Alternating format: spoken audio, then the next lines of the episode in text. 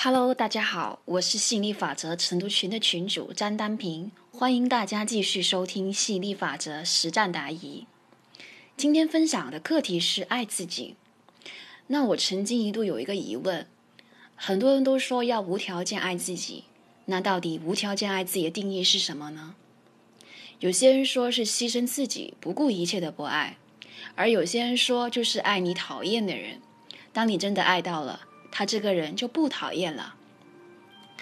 我发现每一个人的定义似乎都不太一样，而且这些定义都让我使不上力。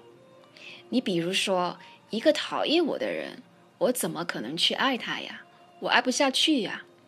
所以，如果你也跟我一样有同样的困惑，那么这一期的分享保证帮到你。我们马上进入子宇老师对于无条件爱自己精彩的解答。我们首先来讲一下对于无条件的爱一些很流行的四种误解，看看你有没有中招。第一个误解是爱你的敌人，这其实是颠倒而扭曲的。你可能爱你的对手，但是你不可能爱你的敌人，因为爱恨之间是很大的频差。爱与恨是两种很不同的振动频率。爱是聚焦在自己所要的到极点，恨是聚焦在自己所不要的到极点。第二种误解是爱你讨厌的人，爱与讨厌是两种很不同的频率。你怎么可能去爱你讨厌的人呢？当你真的爱到了他，这个人就不讨厌了。跟当你觉得他讨厌，他就一点都不可爱。其实这两种频率是不兼容的。第三种误导是无条件的爱出于伟大。无条件的爱，它其实是出于纯然、全然的自私，而不是出于伟大。人会误以为是出于伟大，是因为不了解，当自私纯净到极点的时候。它的外观看起来跟伟大没有两样。第四种误解是无条件的爱，它的重点在于对方，这其实是反了。无条件的爱，其重点在于自己，在于保持自己明晰与高频率，让对方跟上来。